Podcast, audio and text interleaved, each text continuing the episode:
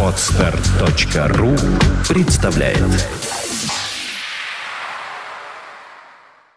Свободное радио Компьюлента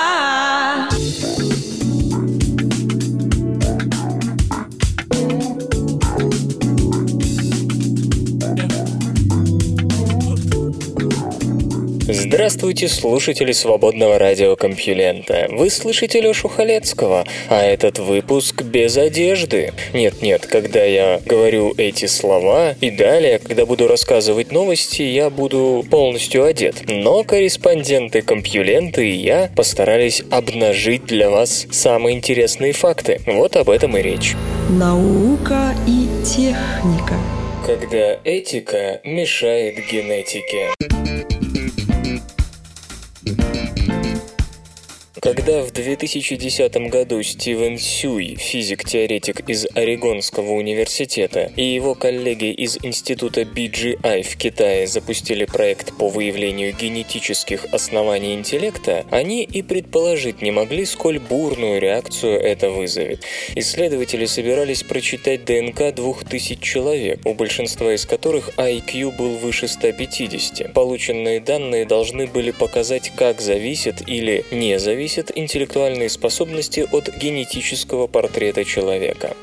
Едва начавшись, проект подвергся жесточайшей критике. Например, психолог Джеффри Миллер из Нью-Йоркского университета вообще обвинил китайцев в том, что они собираются фильтровать людей еще на стадии эмбриона, отбирая тех, чьи гены допускают высокое умственное развитие. По другим комментариям получалось, что исследователи едва ли не хотят возродить Евгенику со всеми вытекающими сегрегационными и дискриминационными последствиями.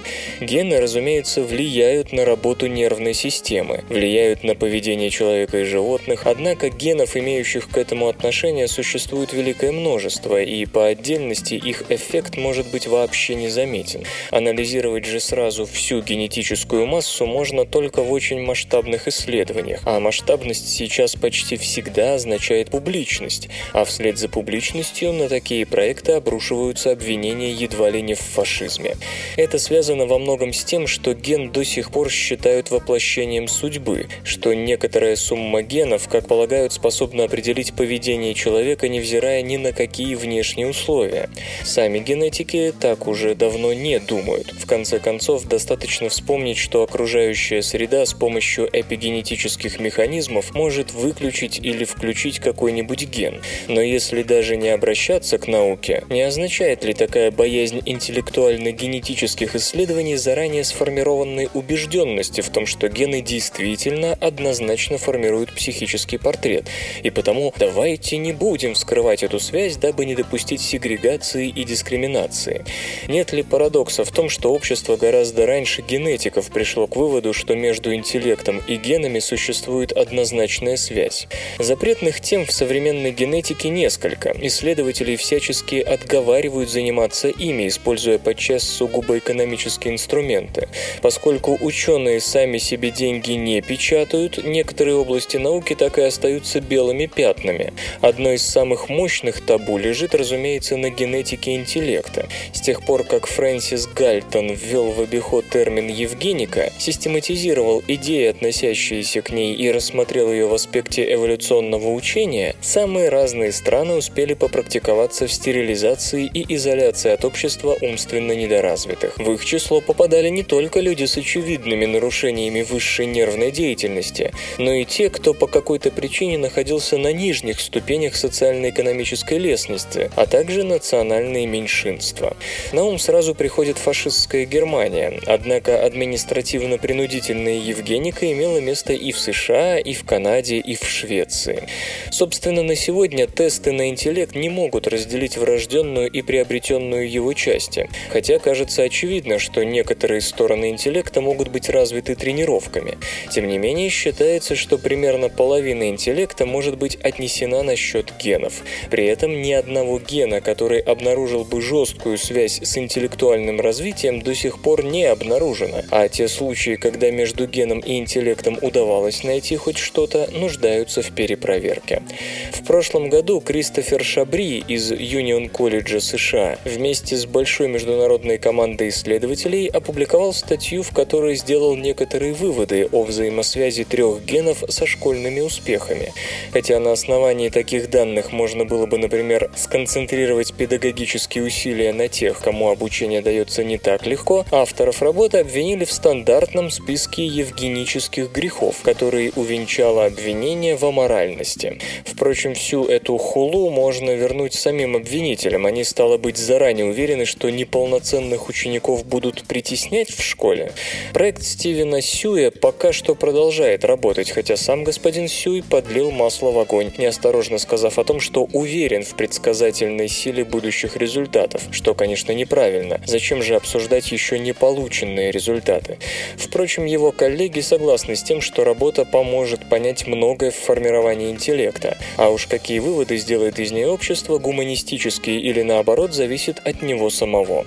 Едва ли не большее табу, чем на генетике интеллекта, лежит на генетических исследованиях человеческих рас. Исторический фон тут почти тот же самый. Расовые различия, в том числе в психической организации, служили в прошлом поводом к подавлению, унижению и истреблению целых этносов. Сегодня любой, кто захочет заниматься генетикой рас, навлечет на себя подозрительные взгляды. С какой это целью?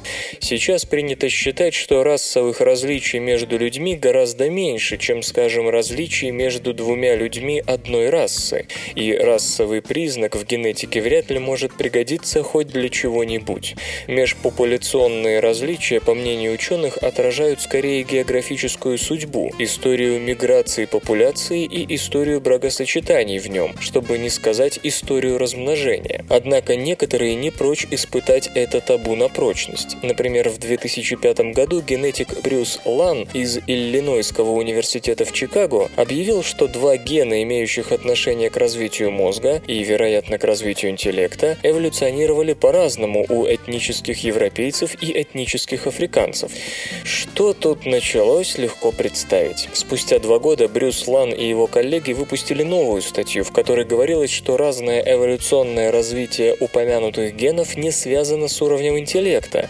Однако на нее почти не обратили внимания, поскольку продолжали обсуждать предыдущую аморалку. Любопытно, что многие попреки сводились к тому, что ученые не осознавали последствий своих исследований. Иными словами, общество тут само с готовностью принимает роль жестокого и не очень умного ребенка, о возможных шалостях которого должны заботиться господа ученые. Сам господин Лан уже отошел от исследований генетики рас, но призывает тех, кто хочет ею заниматься, к большей открытости и диалогу с обществом. Впрочем, иногда в его словах проскальзывают рекомендации вести такие работы за пределами Соединенных Штатов, где нет фантомных болей после расистского прошлого и где это прошлое не превратилось в повод для политических клоунад, подделывающихся под научную дискуссию. Еще одно этическое табу, хотя и несравненно более мягкое, касается исследований генов, которые могут определять склонность к насилию. Около 10 лет назад судебный психиатр Трейси Гантер из Университета Индианы предположила, что склонность человека к насильственным действиям зависит от гена фермента моноамин-оксидазы А. Этот фермент регулирует работу в головном мозге нейромедиаторов дофамина и серотонина. Об этом гене к тому времени стало известно, что он помогал преодолеть последствия насилия, пережитого в детстве, а если ген был малоактивен, человек с большей вероятностью погружался в криминал. Трейси Гантер попыталась развить эту тему, но вскоре наткнулась на известную сложность. Невозможно было точно понять, какое поведение можно считать потенциально криминальным и как отличить врожденные и внешние факторы, коми такое поведение провоцируют. Кроме того, в это же время все большую популярность стала приобретать гипотеза, что поведение зависит от множества сложно сочлененных мелких факторов, а не от пары-тройки определяющих генов. В общем, госпожа Гантер сама в итоге признала, что ее первоначальные представления о генетической регуляции социального поведения слишком упрощали дело. Однако, несмотря на все эти соображения и на то, что некоторые последующие работы опровергали исходные результаты относительно моноамин оксидазы А, ген этот приобрел чрезвычайную популярность, и некоторые юристы стали использовать его, точнее его криминогенный вариант, как аргумент для смягчения приговора своим подзащитным. Впрочем, суды редко принимают во внимание смягчающие генетические обстоятельства, и генетики с ними соглашаются, говоря, что ген сам по себе не может направить человека по тем или иным поведенческим рельсам. То, что действие гена нужно учитывать в сумме с влиянием среды, видно на примере того же моноаминоксидаза А. Несколько лет назад удалось обнаружить, что на его активность влияют эпигенетические факторы, которые в свою очередь сами зависят от курения. В данном случае, говоря о табу, имеют в виду скорее табу на однозначные интерпретации взаимосвязи гена и агрессивного социального поведения, табу на игнорирование влияния среды. Однако популярность моноамин оксидазы А, несмотря на все двусмысленности, оказалась столь велика, что он превратился в настоящую медийную персону, что порой вызывает в его адрес и в адрес тех, кто им занимается, чрезвычайно гневные инвективы.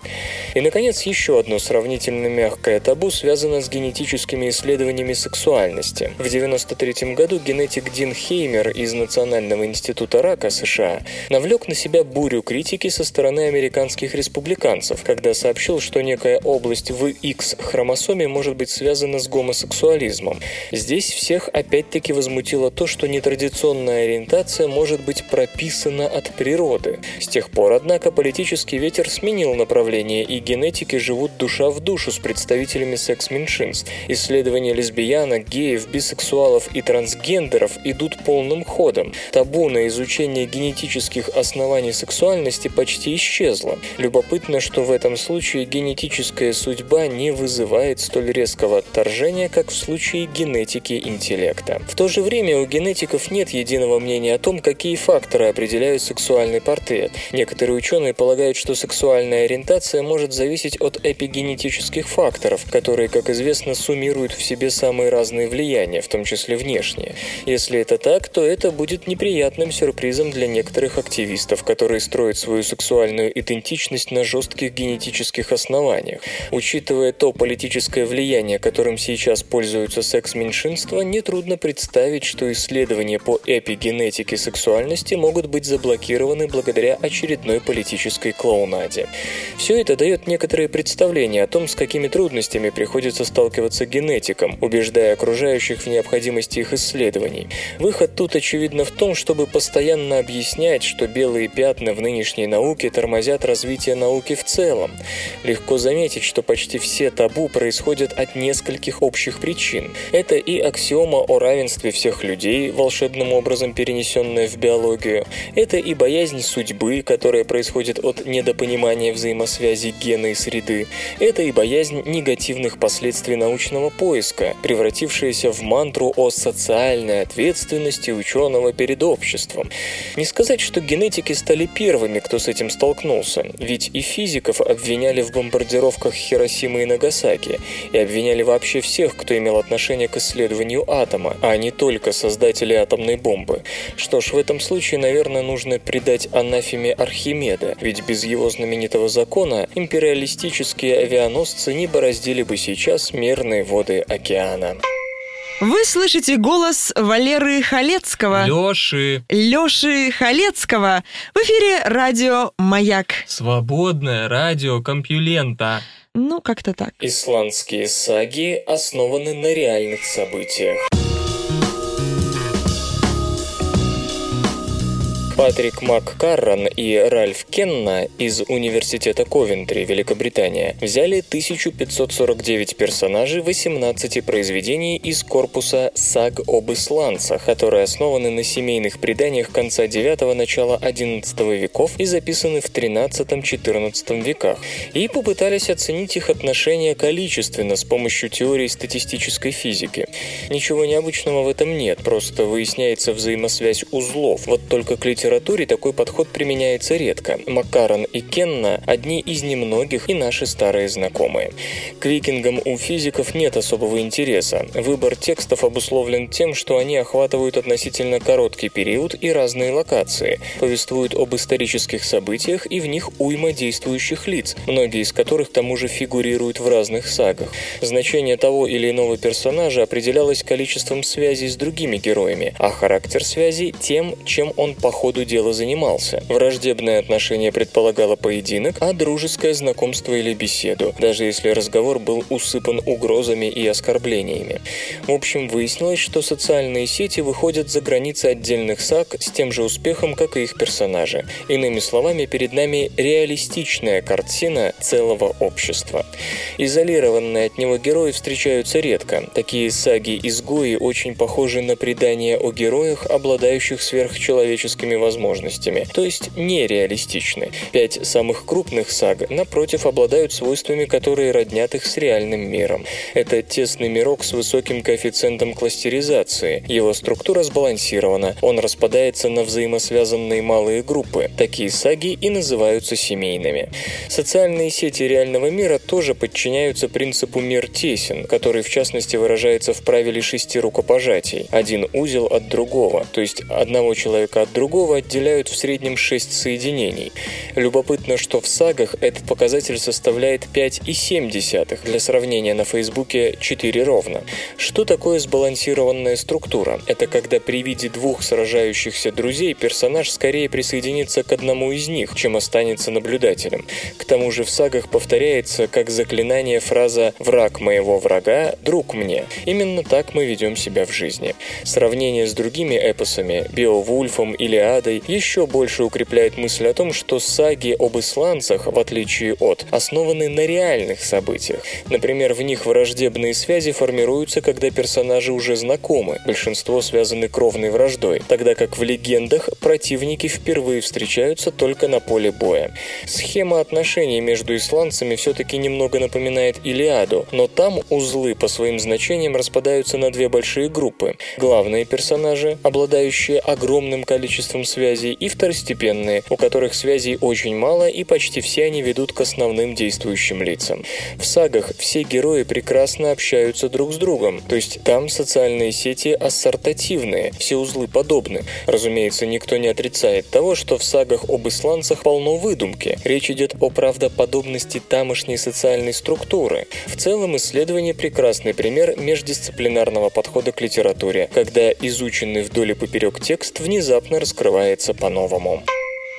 Перемены погоды заставляют насекомых забыть о любви.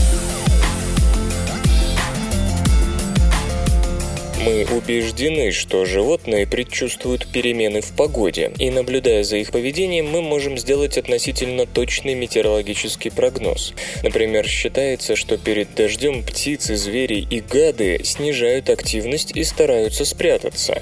Хотя это кажется очевидным, четких подтверждений тому, что животные чувствуют погодную ситуацию, крайне мало. Под четким подтверждением имеется в виду не любительское наблюдение, а научные исследования. Однако ученым из Университета Сан-Паулу, Бразилия, повезло увидеть вполне конкретный пример животной метеочувствительности. Сотрудники лаборатории энтомолога Жозе Бенту, изучавшие насекомых, заметили, что активность их подопечных в какие-то дни сильно падает, и чаще всего это случалось перед дождем. Свет, температура и влажность в лаборатории контролировались, так что оставалось грешить только на атмосферное давление.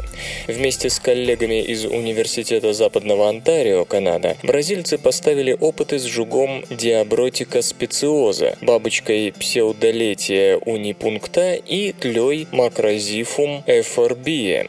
Когда атмосферное давление быстро падало, как это бывает перед дождем, самцы жуков слабее реагировали на выделяемые самками феромоны.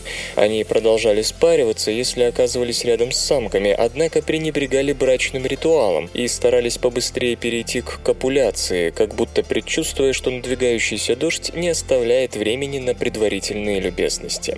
То же самое происходило с бабочками и тлями. Их самки выделяли меньше феромонов перед дождем. Кроме того, они старались не привлекать самцов, почувствовав повышение давления. Это предвещает сильный ветер, от которого тоже хорошо бы спрятаться, чтобы не быть, например, сбитым на землю. Со своей стороны самцы тлей и бабочек слабее реагировали на феромоны самок при понижении и повышении давления.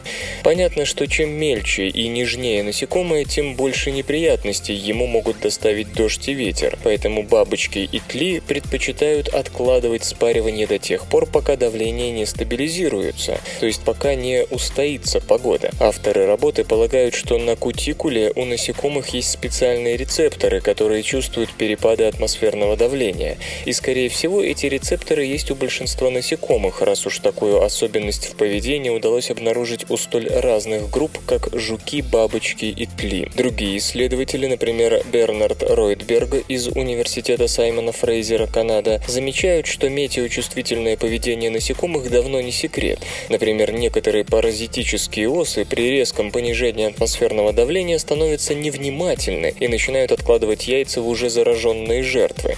Однако, повторю, работа бразильских исследователей с жуками, бабочками и тлями одна из немногих, в которых способность животных чувствовать надвигающиеся погодные перемены изучена со всей научной строгостью. Вслух и с выражением читаю стихотворение. Андрей Вознесенский «Бьют женщину».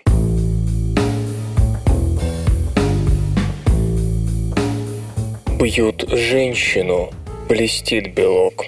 В машине темень и жара, и бьются ноги в потолок, как белые прожектора. Бьют женщину, так бьют рабынь. Она в заплаканной красе срывает ручку, как рубильник, выбрасываясь на шоссе, и взвизгивали тормоза. К ней подбегали тормоша и волочили, и лупили лицом по лугу и крапиве. Подонок, как он бил подробно. Стиляга, Чайльд, Гарольд, Битюк вонзался в дышащие ребра, ботинок узкий, как утюг. О, упоенье оккупанта! Изыски деревенщины у поворота на Купавну бьют женщину. Бьют женщину, веками бьют. Бьют юность, бьет торжественно набата свадебного гуд. Бьют женщину. А от жаровин на щеках горящие затрещины, мещанство, быт, да еще как, бьют женщину. Но чистый высокий свет, отважный и божественный. Религии нет, знамений нет, есть женщина. Она как озеро лежала, стояли очи, как вода, и не ему принадлежала, как просека или звезда. И звезды по небу стучали, как дождь о черное стекло, и, скатываясь, остужали ее горячее чело. Наука и техника. Марсианские туристы прилетели со своим компасом? Вы ведь знаете, что земная жизнь с существенной вероятностью могла возникнуть скорее на Марсе, чем на Земле. Но вам, конечно, нужны подробности. Насколько опасным было путешествие жизни с одной планеты на другую верхом на метеорите? Кажется, мы готовы ответить на этот вопрос. Некоторые вещи в истории ранней Земли выглядят странно. Вот, скажем, рибоза, без которой немыслимы рибонуклеиновые кислоты, включая те, что считаются основой жизни. Если вы попробуете собрать рибозу из компонентов, доступных на юной Земле, то получите лишь грязь из органических молекул, нерастворимую в воде. Рибоза, напротив, растворима. Но чтобы получить ее из тех же компонентов, вам придется добавить соль борной кислоты, либо оксиды молибдена. Они были на Марсе, но на нашей планете миллиарды лет назад их было не найти, по крайней мере на поверхности. Да что там, сами названия первоначальных геологических эпох Земли и Марса красноречиво дают понять, какой была тогда обстановка. Катархей, по-английски называемый Гадей, выводит свое второе имя от Гадеса, царства мертвых. Ноева же эпоха на Марсе, напротив, потому Ноевой и называется, что, как считается, в тот период на поверхности Красной планеты было некоторое количество воды, хотя и не так много, как на вашей родине.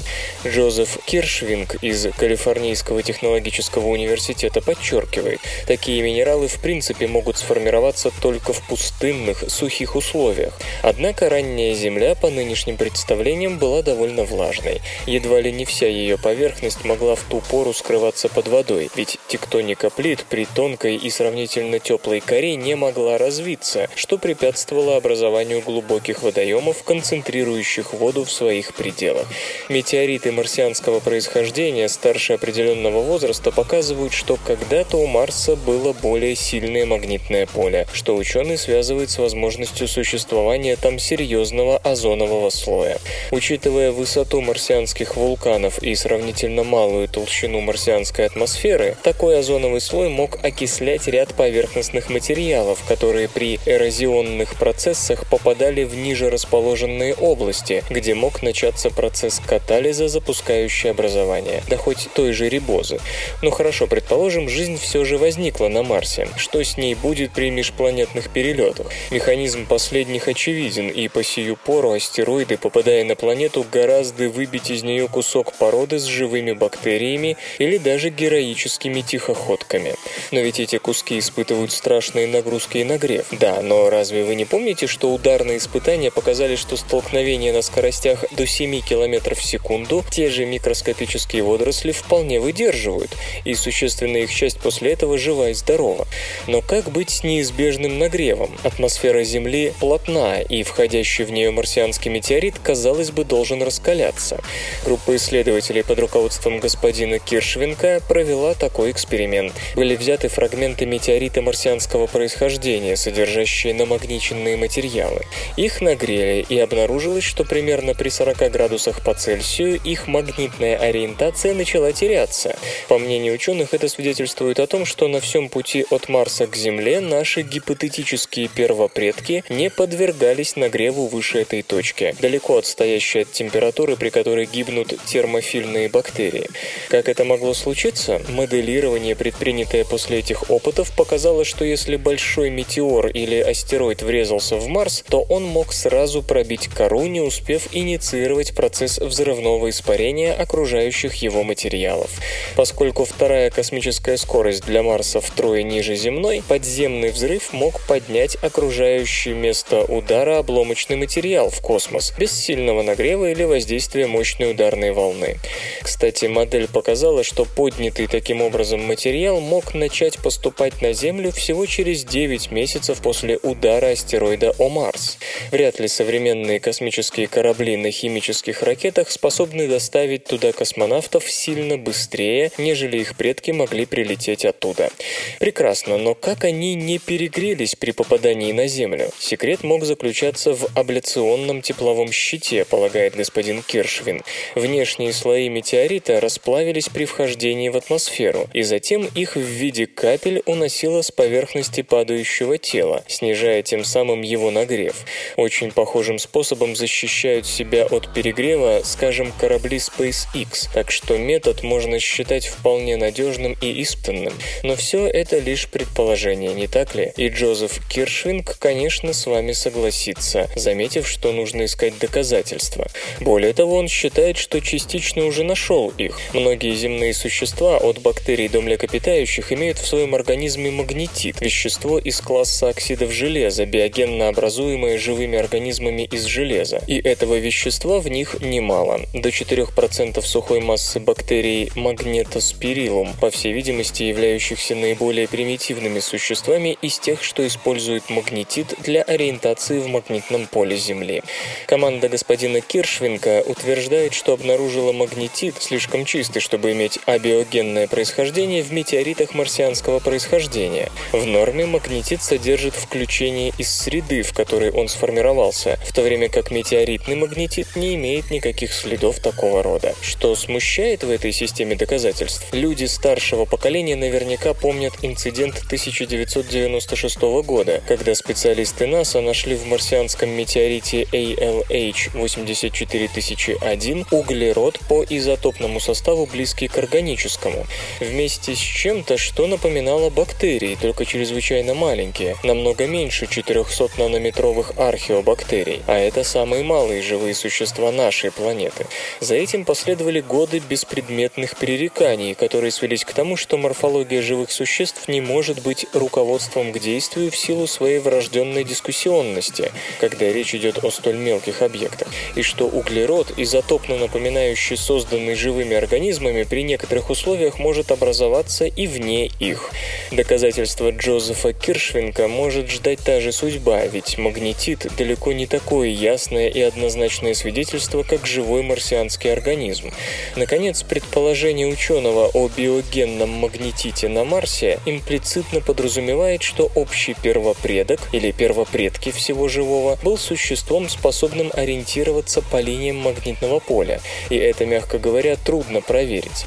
И не лишне заметить, что большинство земных бактерий, насколько известно науке, способностью ориентироваться по магнитному полю не обладают.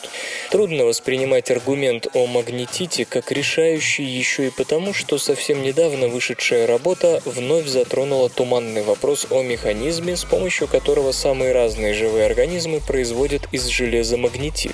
Он по-прежнему не очень ясен, а раз так, то мы не рискнем сказать, может ли нечто подобное случиться в неживой природе, и не являются ли следы магнетита в марсианских метеоритах результатом именно абиогенных процессов.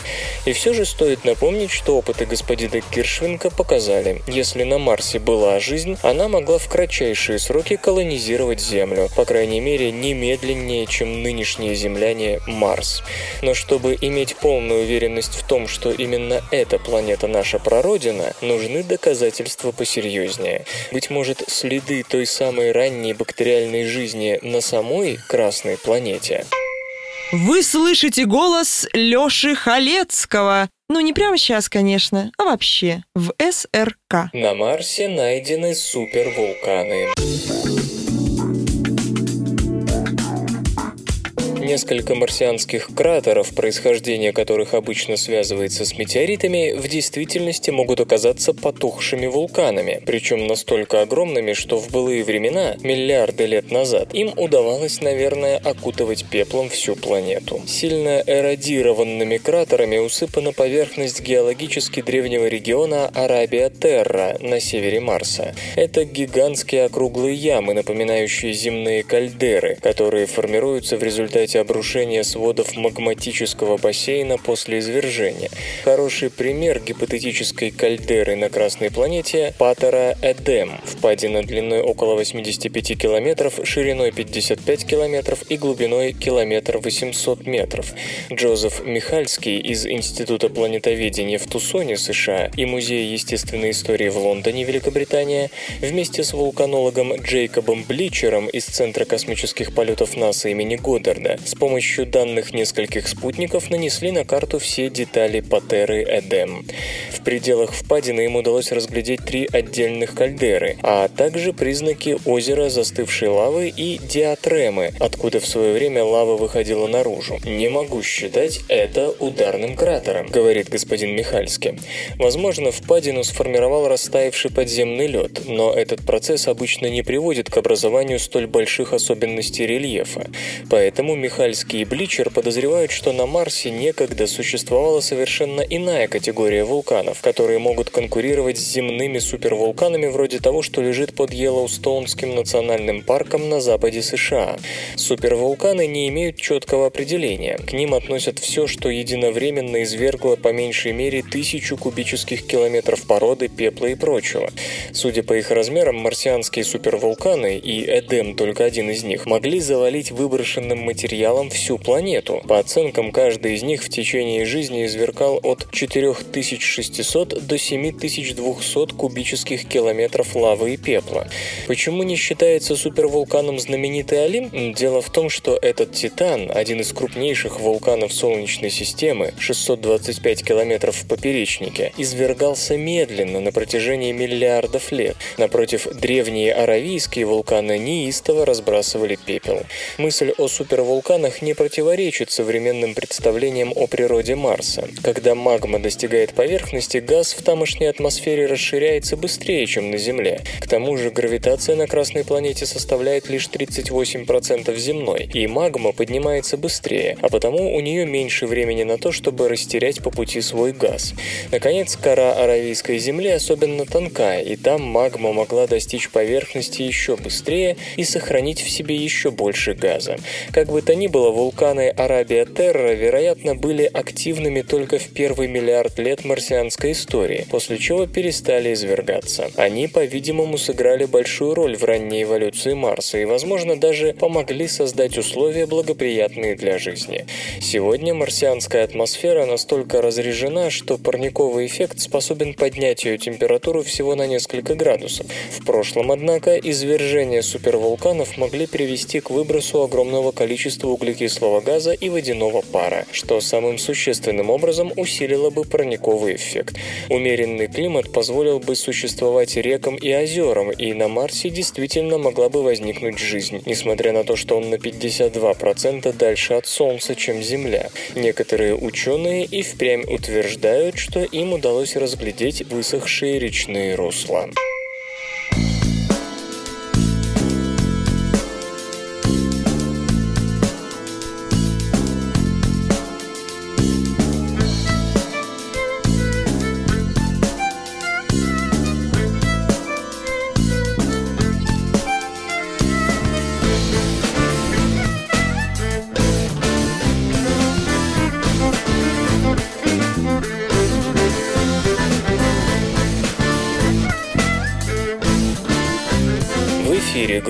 «Сечень» с песней «Белое золото». Веткой на ветру рано поутру. Рано встал, не спал, окно закрыл Пахнет гарью, что было забыл. Чего знать, не знать, вспомнил. На лету ходит по двору зима в кирзовых сапогах. Распугала собак, матер на зло Остановишь ее, разве мусорно что-то? Разгулялась метели, выйду за ворота. Белое золото. Белое золото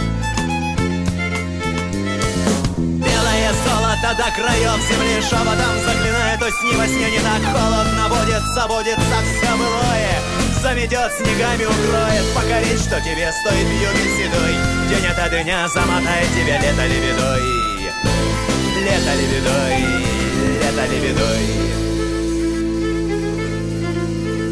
Эх, снега мелодия сделана. Под небесною манной Карманы полные не подняться. С ношей такой Покойным только снится. Синицею в небе маячит А значит, все еще сбудется Если никто не забудет включить утром свет В комнате, которой нет. Той, в которой нет окон и белое золото. Белое золото Белое золото до краев земли шепотом заклинает Осень во сне не так холодно будет, забудется все былое. Заметет снегами, укроет, покорит, что тебе стоит в юге седой. День ото дня замотает тебя лето лебедой. Лето лебедой, лето лебедой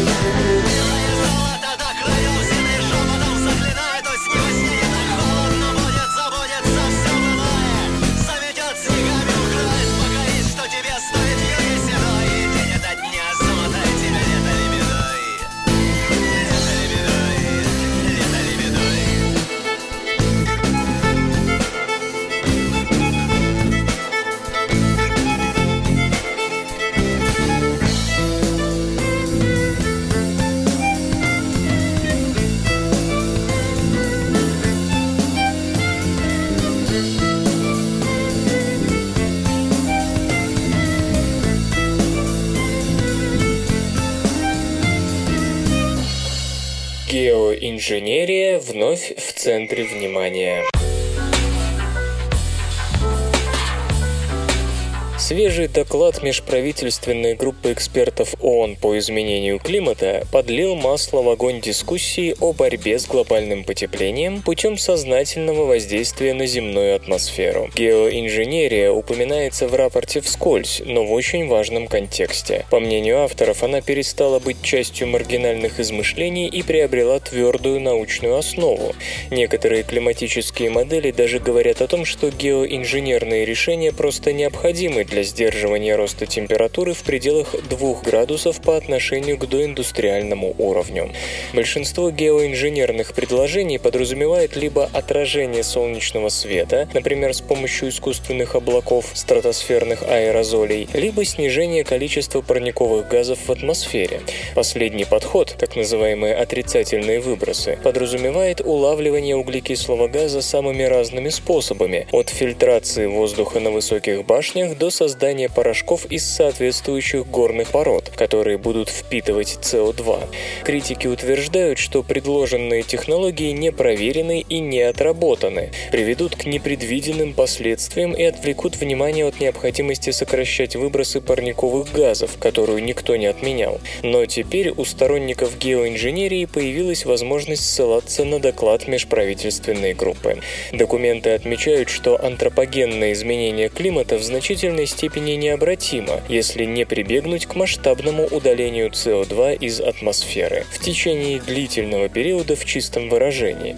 В переводе на человеческий язык это означает то, что из воздуха выкачивается больше углекислого газа, чем туда закачивается. В резюме для политиков также сообщается, предложены методы, нацеленные на умышленное изменение климатической системы в борьбе с изменением климата и называемые геоинженерией.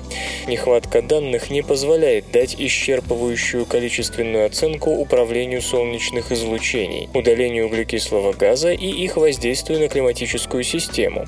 Один из авторов резюме, Пирс Форстер, изучающий изменения климата в университете Литца, поясняет, политический смысл этих слов состоит в том, что если вы не начнете сокращать выбросы уже завтра, мы начнем обдумывать малопривлекательные альтернативы. Пока задействованы только маленькие пилотные геоинженерные проекты, например, восстановление лесного покрова и сбор углерода на биотопливных предприятиях. Отчасти это связано с нехваткой финансирования. Доклад межправительственной группы может изменить положение дел. В некотором роде отношение к инженерии в рапортах межправительственной группы отражает растущий интерес властей к этим идеям. Так считает климатолог Кен Калдейра из Института Карнеги. В каких суммах выразится этот интерес и сколько дополнительных средств поступит благодаря самому докладу, сказать трудно. Финансирование не единственная проблема. Есть серьезные вопросы к технической осуществимости, воздействию на общественное мнение, масштабируемости и побочным эффектам геоинженерных методов.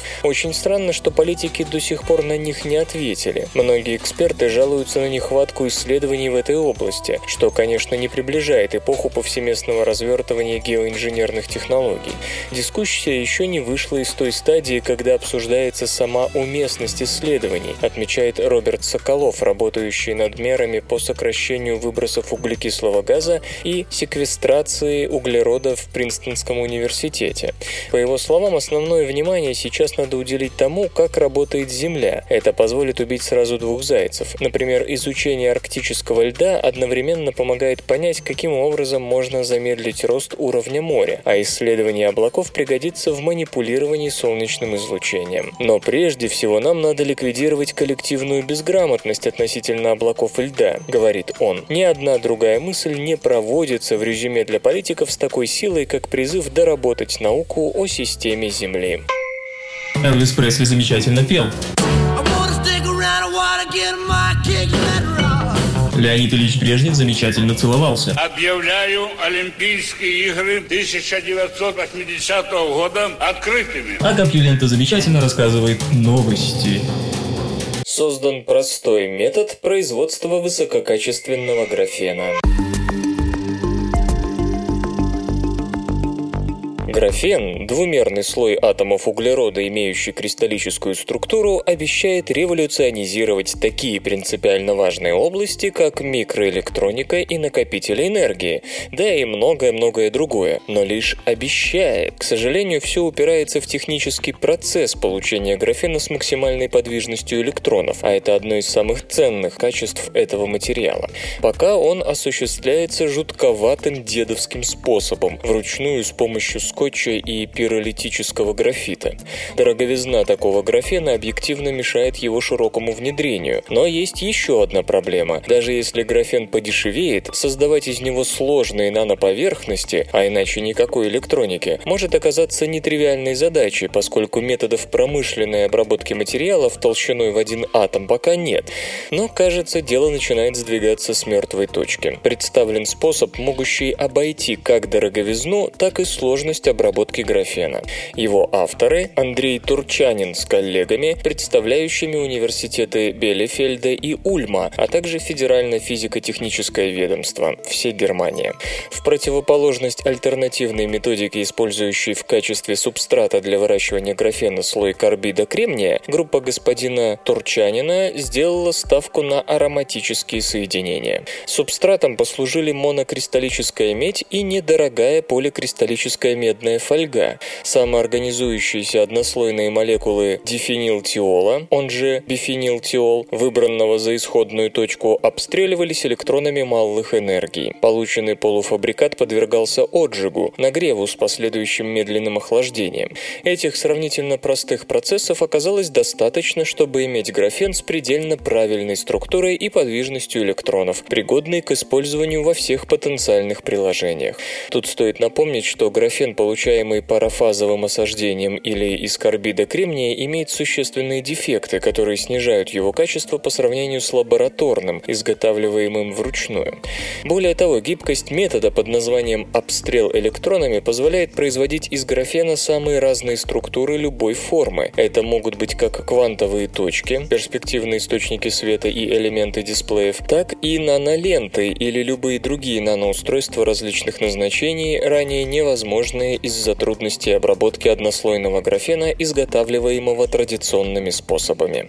Саму упорядоченность структуры, получаемого из дифенилтиола графена, можно регулировать, повышая или понижая температуру, что до сих пор было недоступно для любого существующего технического процесса.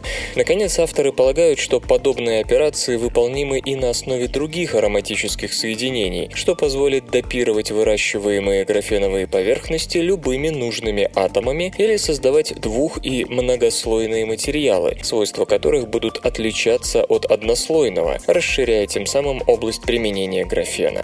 Ну а самоорганизация ароматических соединений может иметь место на поверхностях со значительной кривизной, что намекает на возможность создания на их основе сколь угодно изогнутых объектов. С учетом вышеописанного вы вряд ли удивитесь тому, что материал об этом исследовании вынесен на обложку журнала Advanced Materials. Графен, похоже, вышел из лабораторной колыбели и готов вступить во взрослую жизнь.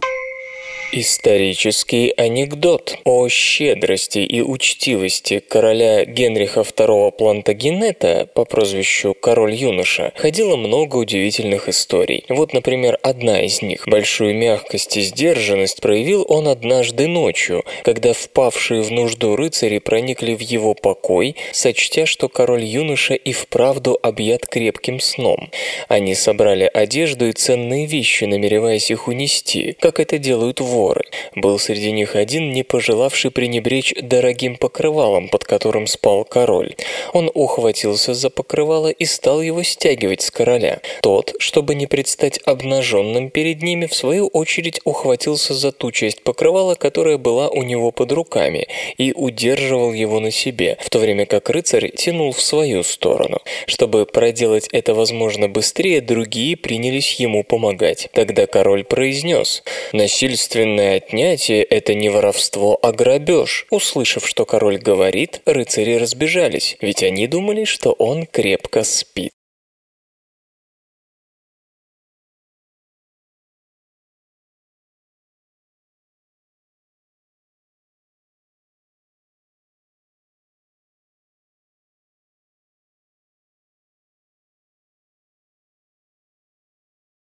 Что Юпитер может рассказать о климате землеподобных планет вокруг других звезд?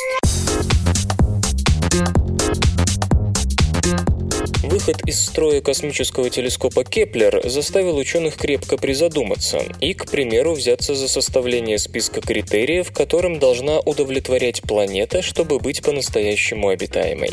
Зачем этот список нужен, если есть трижды пресловутая зона обитаемости? Скептики утверждают, что формальное нахождение в зоне обитаемости малоинформативно. Чаще всего они оперируют циклом Миланковича, суть периодическими изменениями в инсоляции северного и южного полушарий нашей планеты под влиянием гравитации других тел Солнечной системы, воздействующих на орбиту Земли. Поскольку альбедо разных полушарий различно, такие колебания понижают или повышают количество солнечного излучения, греющего планету, и тем самым периодически сбивают ее климат. Аргументация такова. Даже небольшие колебания орбиты экзопланет земного типа в зоне обитаемости должны вести к таким скачкам температур, при которых нормальная развития жизни, не говоря уже о жизни разумной, будет весьма затруднено. И это вновь приводит нас к предположению об уникальности Земли, как места, пригодного для жизни разумного вида.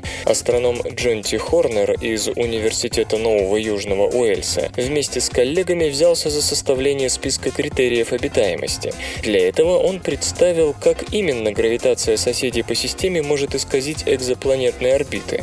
Поскольку детальных данных по другим системам у нас пока нет. Даже в наиболее изученных мы можем не знать о существовании крупных планет, находящихся далеко от светила, постольку была создана модель, в которой подопытной планетой стала Земля, а влияние других тел в основном свелось к юпитерианскому, благо это самая массивная планета нашей системы, в долгосрочном смысле вместе с Солнцем оказывающая определяющее влияние на циклы Миланковича, кои часто связывают с периодическим оледенением Земли.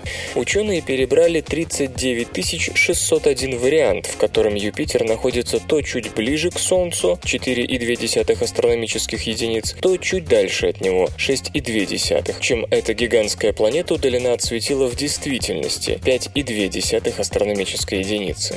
Ну так что, редка ли Земля в окружающей Вселенной? Могут ли соседи-тяжеловесы дестабилизировать климат землеподобной планеты, делая его непригодным для комфортного существования? Оказалось, что как ни двигай двигай Юпитер туда-сюда на 150 миллионов километров в любую сторону, периодические колебания орбиты Земли, составляющие циклы Миланковича, не испытывают существенных изменений.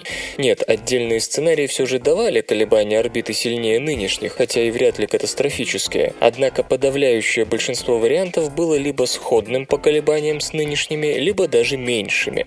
В общем, даже сегодняшний земной климат с его периодическими оледенениями сравнительно экстремален, то есть не очень-то свойственен землеподобным телам. Как отмечают исследователи, в значительном количестве случаев в системах с экзоземлями уже известны гигантские планеты, а когда мы получим более эффективные космические телескопы, то познаем всех тамошних тяжеловесов. Следовательно, можно будет использовать эту модель для описания орбит аналогов Земли в других планетных системах, чтобы выяснить, насколько они хаотичны и может ли это всерьез повлиять на стабильность климата. Замечу также, что при всей правоте австралийцев, собственно, аргумент о влиянии циклов Меланковича на обитаемость в климатическом отношении весьма спорен. Еще в Кембрии на Земле господствовал теплый климат, а средняя температура поверхности была высокой при минимальной разнице температур между экватором и полюсами. Последние 500 миллионов лет в основном характеризовались более теплым климатом с высоким содержанием в атмосфере углекислого газа, нежели сегодня, при котором котором циклы Меланковича в абсолютном большинстве периодов не вели к оледенениям, тем более частым. Трудно понять, почему климат экзопланет должен быть похож на нынешний земной, с его быстро чередующимися ледниковьями, а не на климат прошлого Земли, в принципе незнакомый с постоянными полярными шапками. Наконец, нынешнее моделирование связи атмосферы и климата показывают, что при атмосфере хотя бы в 4 раза плотнее земной, даже планеты типа Земли с ее нынешней не вполне стабильной орбитой имели бы одинаковую температуру на полюсах и экваторе. Откуда мы знаем, что на большинстве экзопланет сравнительно мало углекислого газа и тонкая газовая оболочка, как на Земле сегодня?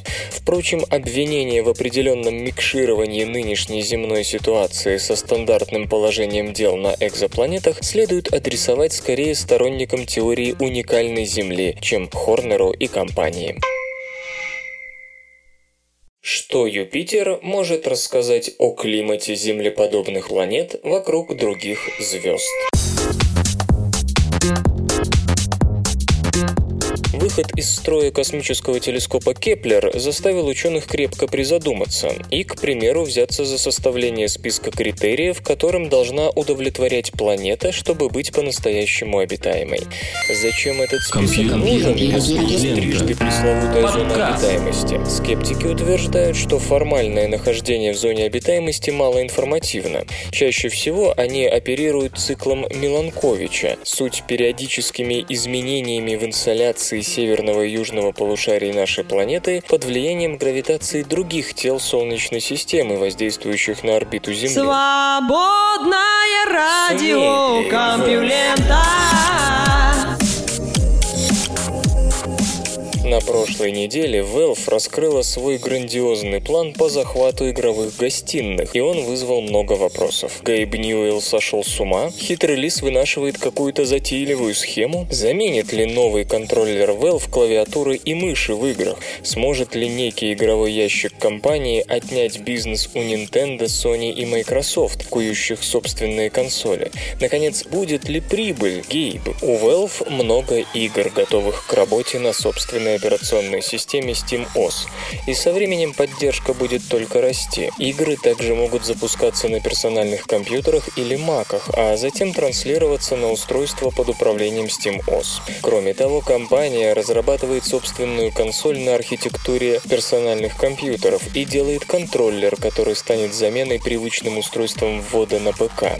И что, Valve надеется, что ей удастся конкурировать на консольном рынке, особенно когда некоторые аналитики вообще ставят под сомнение необходимость в специализированных игровых системах. Между тем, концепция Valve выглядит вполне разумным стратегическим шагом, хотя и не лишенным многих рисков. Кроме того, важно понимать, что свой успех компания будет измерять иначе, чем это делают Sony, Microsoft и Nintendo. Итак, Valve создает ведущую цифровую систему дистрибуции компьютерных игр, извлекая из нее огромную выгоду, чему способствует постоянное сокращение дистрибуции на физических носителях. Но продажи ПК сокращаются, и настольные компьютеры страдают больше всего, так как начинают превалировать планшеты, забирающие многие функции домашнего ПК. У Steam не такой уж большой потенциал для роста только на рынке персональных компьютеров, а на смартфонах и планшетах эта система не нужна, поскольку игры распространяются через iTunes и Google Play. Что же делать? Будучи лидером рынка цифровой дистрибуции, компания видит единственный логичный выход – расширение рынка. Следующим полем битвы для компаний вроде Google, Apple, Amazon, Intel, Sony и Microsoft станут наши гостиные, где каждая попытается оккупировать ТВ-экраны. Valve тоже мечтает об этом рынке, стремясь при этом к минимизации риска и максимизации прибыли. Но компания все-таки не входит в высшую лигу производителей аппаратного обеспечения, если говорить о денежных объемах, и это надо как-то преодолеть. Господин Ньюэлл поступил умно, переложив самую рискованную часть производства устройств на сторонние компании.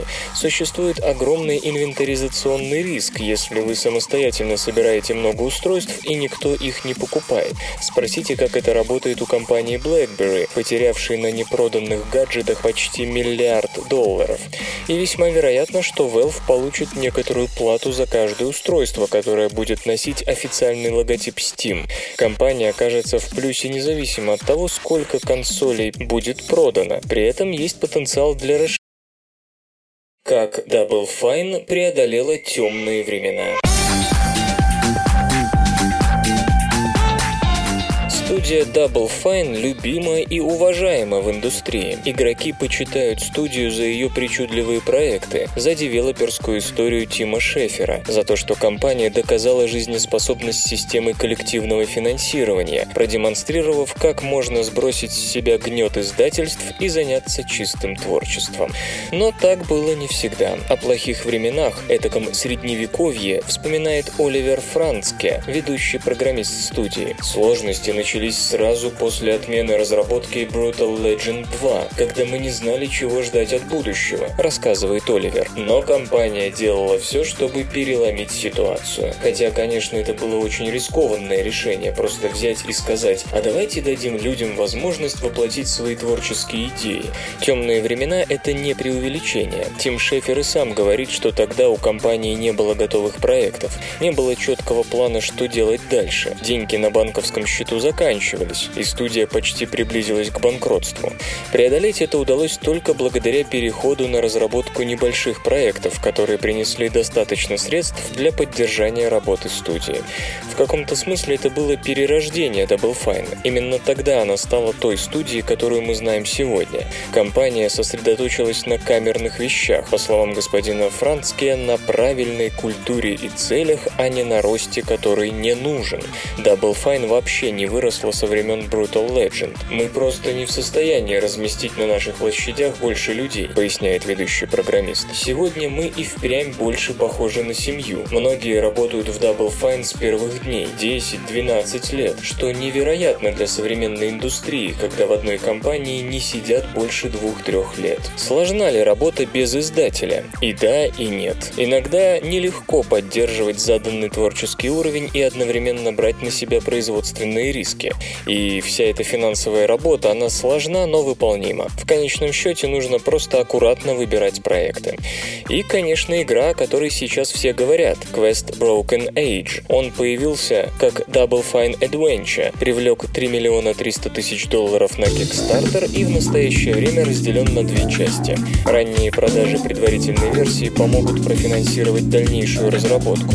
По словам Оливера Францке, игра оказывает особое давление на команду, ведь это первый Kickstarter хит. Не только потому, что мы первыми собрали в Kickstarter огромную сумму, это также первый проект со столь открытым процессом разработки, объясняет степень ответственности господин Францке. Мы постоянно на связи с игроками, хотя разработка находится на ранней стадии. В целом нас поддерживают, но иногда и критикуют. Пользователям далеко не все нравится. Они не привыкли видеть столь юные проекты. Тут нужно аккуратно балансировать между желаниями поклонников, реалиями коммерческой разработки и собственным видением.